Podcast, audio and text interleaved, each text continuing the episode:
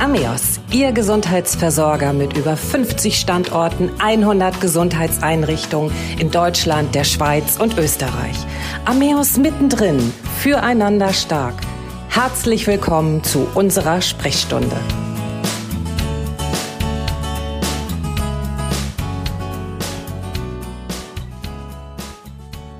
Schön, dass Sie wieder dabei sind, wo auch immer Sie uns gerade zuhören. Mein Name ist Christiane Hartung-Kollbaum und ich habe einen, ja, man kann sagen, einen guten alten Bekannten in unserer Sprechstunde zu Gast.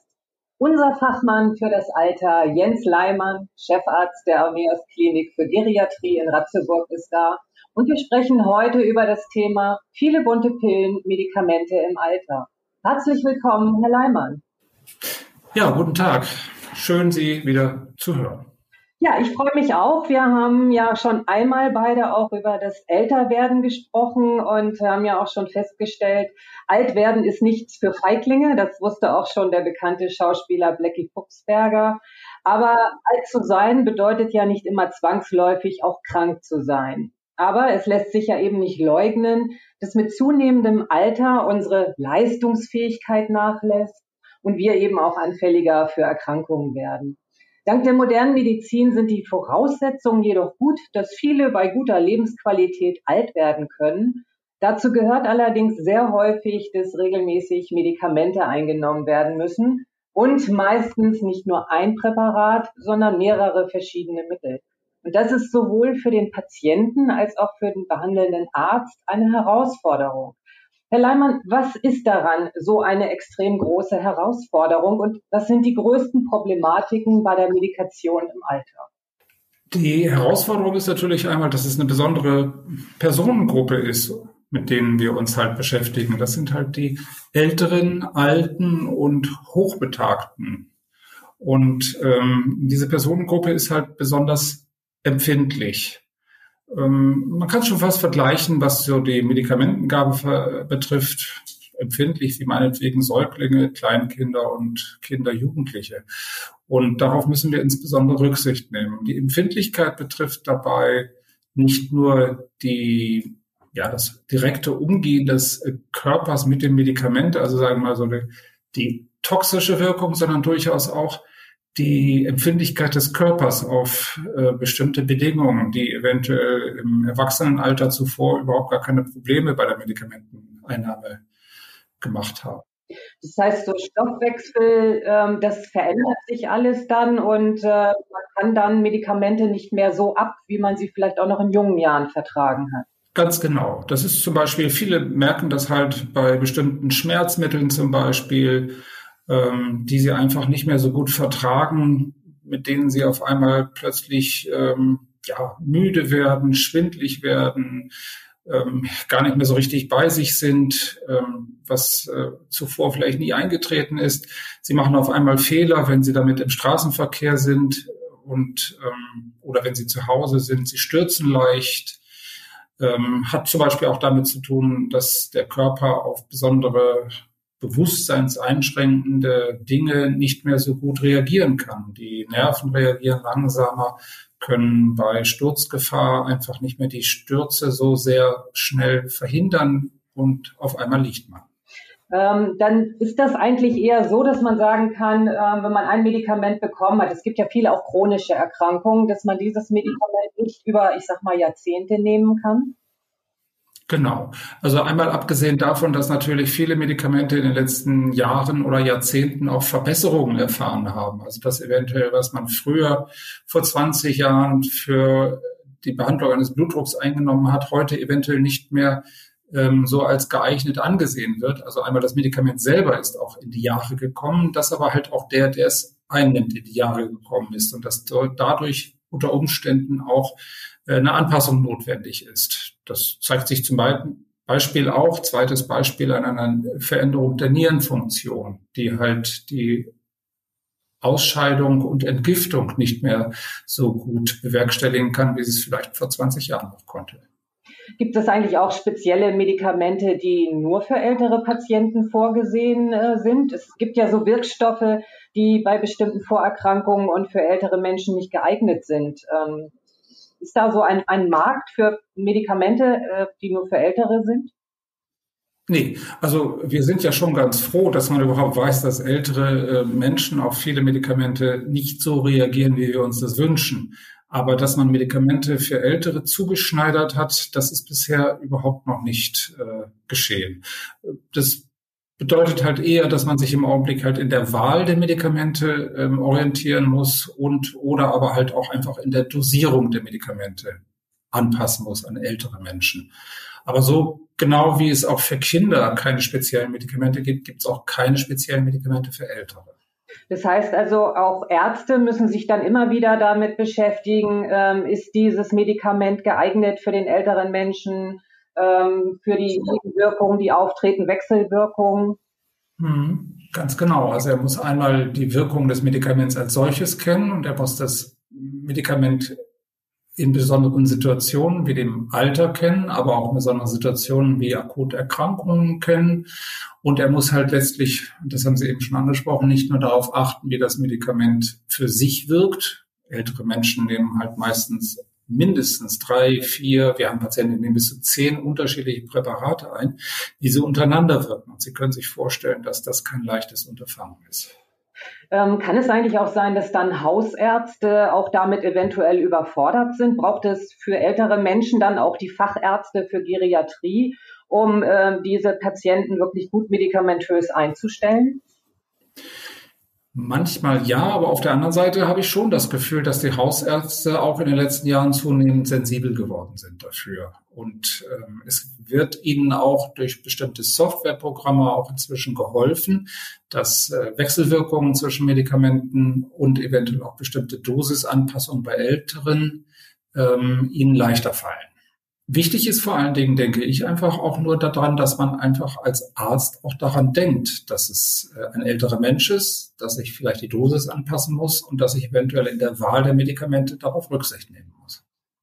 Ähm, manchmal ist es ja auch so, dass äh, Medikamente trotzdem verschrieben werden, obwohl bekannt ist, dass sie bei bestimmten Vorerkrankungen oder Gesundheitszuständen, Lebensumständen nicht eingenommen werden dürfen, da es sonst eben zu gesundheitlichen Schäden kommen kann.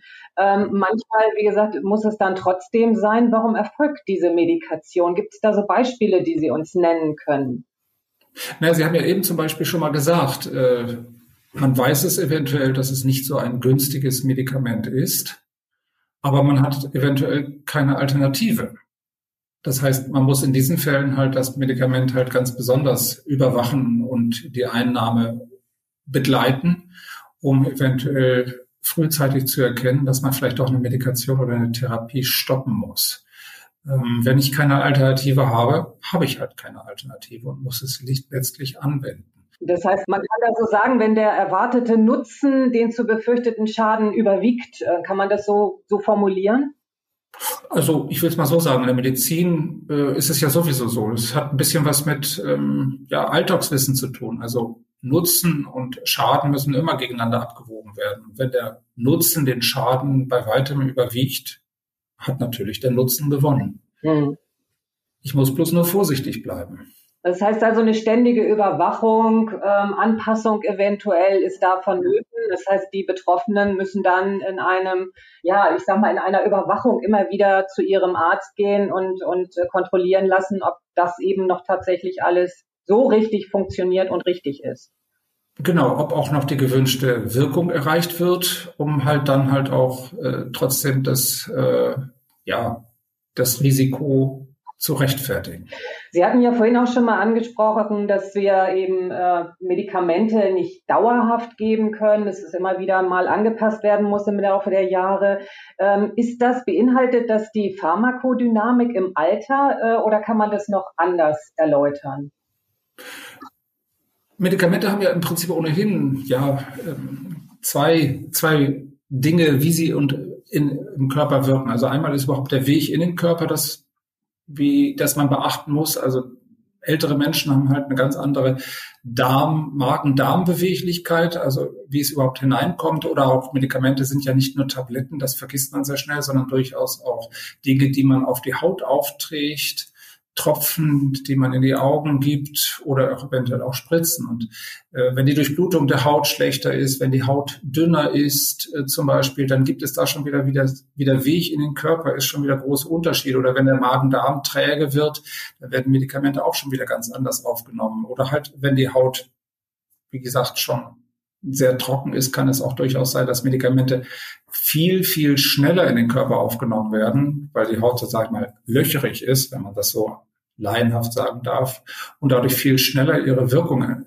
entfalten, aber manchmal halt auch viel schneller ihre Nebenwirkungen entfalten. Also ist der eine Problemkomplex und der andere Komplex, komplex ist halt dann letztlich, wenn es Medikament im Körper ist, dann ist halt auch doch die Dynamik im Körper eine andere natürlich, nicht? Also wie es wirkt, welchen Einfluss es hat. Schlafmittel können eventuell stärker wirken, als es erwartet ist. Die werden aber auch langsamer abgebaut.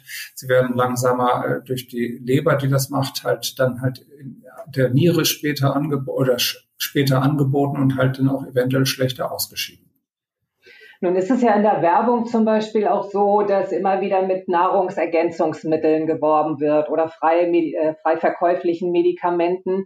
Und manchmal ist es ja auch so, dass Ärzte gar nicht voneinander wissen, dass die Patienten zu dem einen Facharzt gehen, zu dem Hausarzt, dann noch zum Hautarzt und vielleicht zum Urologen oder was auch immer. Und manchmal wissen die gar nicht voneinander.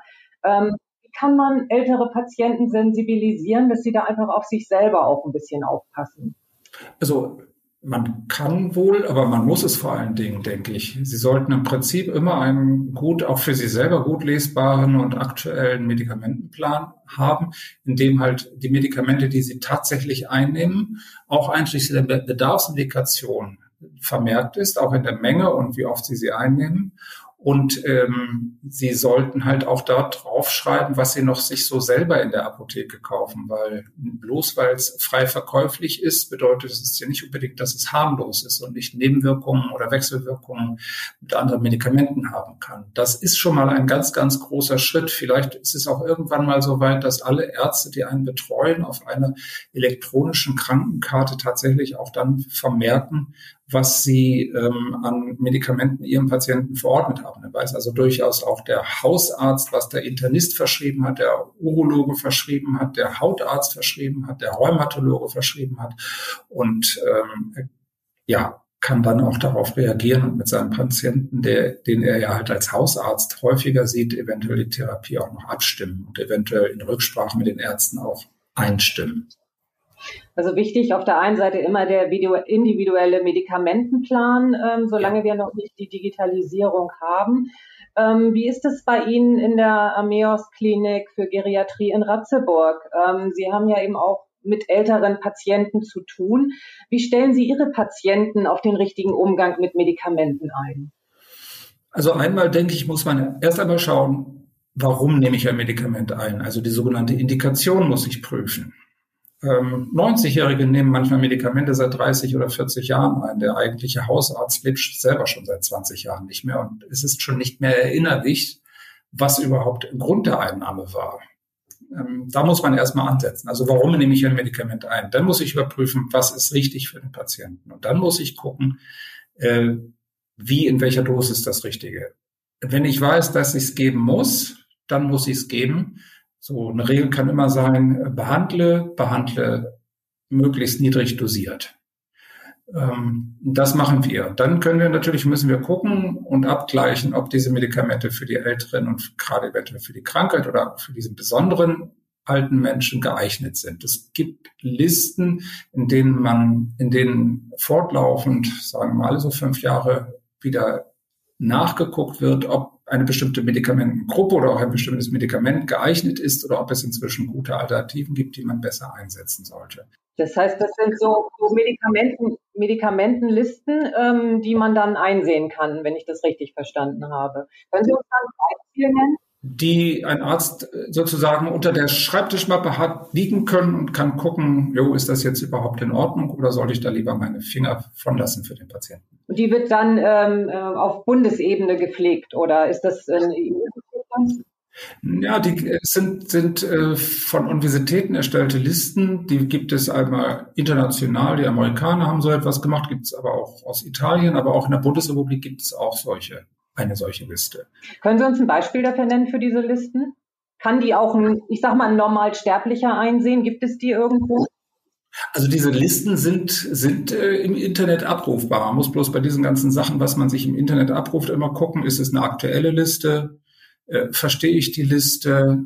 Äh, ist die, also da ist schon ein Unterschied, ob ich, die sind halt oft alle mit unterschiedlichen äh, Veröffentlichungsdaten, äh, alle gleichzeitig im Internet. Nicht, dass ich eine Liste von äh, 2002 mir anschaue und letztlich gibt es schon von vor zwei Jahren eine aktuellere.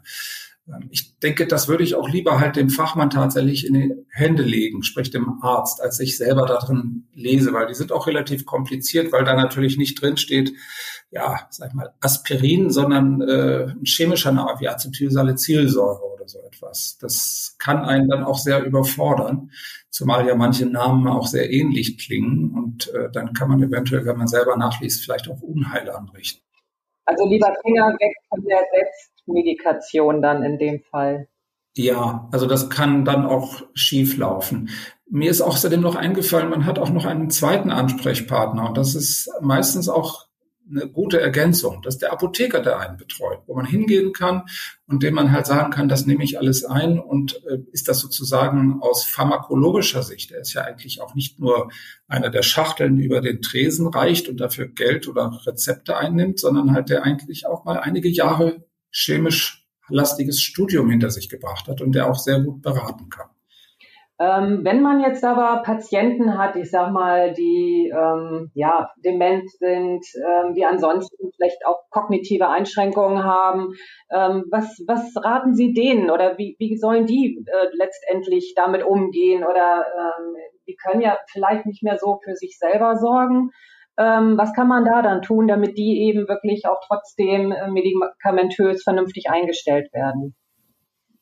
Ja, also das, da ist ja manchmal eher das Problem schon auf einer ganz anderen Ebene, halt, dass sie ihre Medikamente schon gar nicht mehr kennen und dass sie das halt äh, vergessen, wann sie wie viel einnehmen müssen und welches Präparat das ist.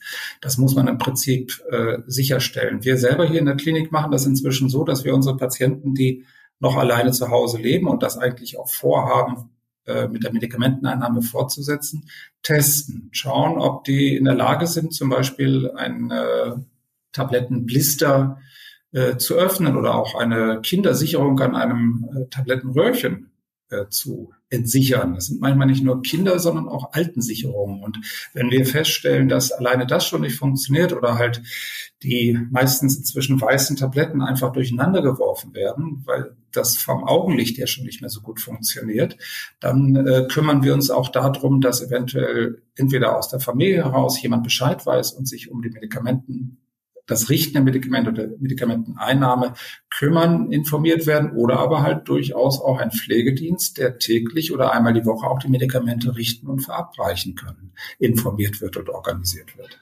Also wenn wir das einfach nochmal zusammenfassen, ganz wichtig, der Medikamentenplan, dass man weiß äh, ganz genau, welche Medikamente überhaupt der Patient nimmt. Ähm, ansonsten eben, ja, wie man so schön sagt, fragen Sie Ihren Arzt oder Apotheker. Ähm, haben Sie sonst noch vielleicht einen, einen Tipp zum Schluss für unsere Zuhörerinnen und Zuhörer? Also für die Zuhörerinnen und Zuhörer einfach selber wissen, was ich für Medikamente einnehme und was wir vielleicht noch erwähnen sollten, ist, Sie sollten auch wissen, welche Wirkungen die Medikamente haben, ob diese Wirkung da halt auch eintritt und ob sie erwünscht ist. Es gibt ja Medikamente, die entwässern zum Beispiel tätig sind, dass man weiß, was passiert warum das passiert und äh, dass sie dann, wenn man etwas versteht, nimmt man auch vieles eher hin und achtet darauf und ähm, dass man eventuell auch weiß, was eine Nebenwirkung sein kann und dass ich dann durchaus auch weiß, was ich dann zu tun habe, den Hausarzt informieren und so weiter. Also wichtig ist Information, Information und auch gerne kritische Information.